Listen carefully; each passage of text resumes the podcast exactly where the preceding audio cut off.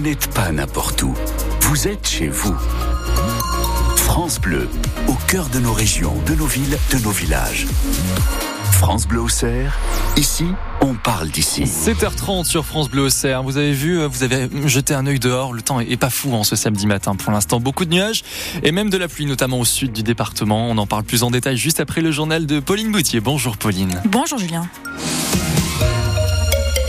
Avis aux collégiens, lycéens, étudiants qui cherchent leur voie. Le salon de l'étudiant et de l'apprentissage se poursuit aujourd'hui à Auxerre Expo. L'occasion de découvrir des écoles, des idées de métiers et de formation. Par exemple, l'apprentissage. On compte environ 2200 jeunes qui ont choisi cette voie dans Lyon. Un chiffre qui devrait augmenter car le regard sur ce type de cursus évolue dans le bon sens ces dernières années, comme le disent ces élèves de 4e et 3e de Villeneuve-sur-Yonne.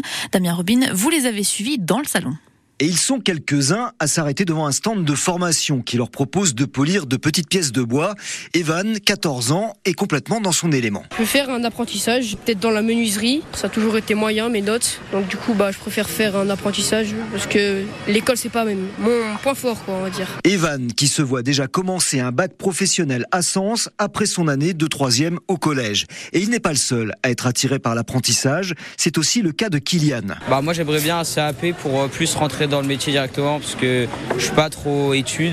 Moi j'aimerais bien en mécanique euh, moto personnellement, soit ça, soit en mécanique auto. Et si l'apprentissage a davantage la faveur des jeunes aujourd'hui, c'est parce qu'ils sont plus écoutés, estime Sandrine Garot, professeure de français au collège de Villeneuve-sur-Yonne. L'important c'est que les enfants trouvent leur voie, quelle qu'elle soit. Par exemple pour les métiers de la cuisine, etc. Bien sûr.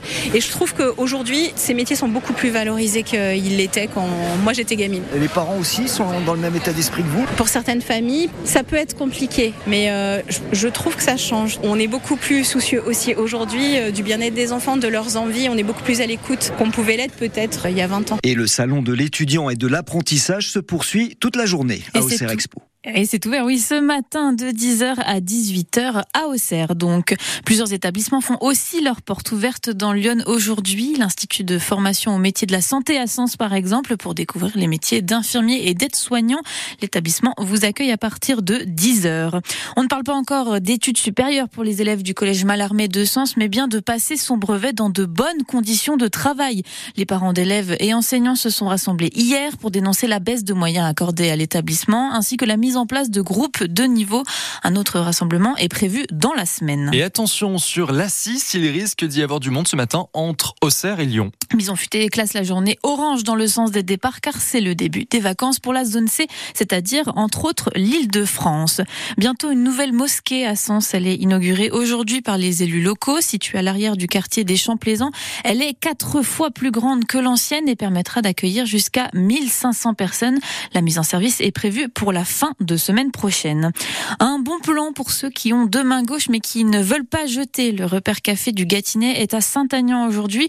Vous pouvez y amener vos cafetières et autres objets cassés. Les bénévoles vous montreront comment les réparer.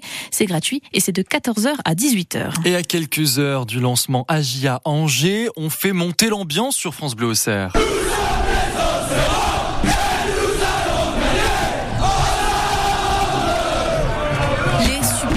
Qu'on veut entendre cet après-midi à la Baie des Champs pour le choc de cette 24e journée de Ligue 2, le deuxième contre le premier.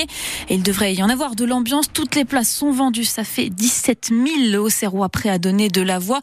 Et il en faudra pour inspirer nos bleus et blancs car Angers, c'est la bête noire de la GIA, Nicolas Fillon. Sur les neuf dernières confrontations, Ligue 1, Ligue 2 confondues, jamais la GIA ne l'a emporté contre Angers. Quatre défaites et cinq nuls, dont un deux partout au match aller. Depuis la 18e journée de L2, les deux premiers du championnat, également les deux meilleures attaques, se livrent un mano à mano sans merci, même si les dynamiques sont différentes. Auxerre n'a plus perdu depuis dix rencontres, mais reste sur trois nuls d'affilée. Quant aux Angevins, ils alternent succès et revers depuis le début de l'année, côté effectif, avantage Agia à tout le monde et sur le pont avec notamment l'attaquant Lassine Sinayoko de retour de la Coupe d'Afrique des Nations. En revanche, pour Angers, deux absents de marque, le gardien Yaya Fofana dispute la finale de la Cannes avec la Côte d'Ivoire et le meilleur buteur du SCO, Loïs Diony, est malade.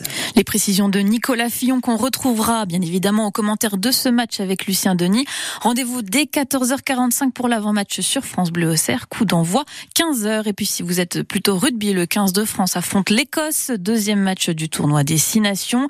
Après leur douloureuse défaite face à l'Irlande, les Bleus doivent se relever. Coup d'envoi du match 15h15.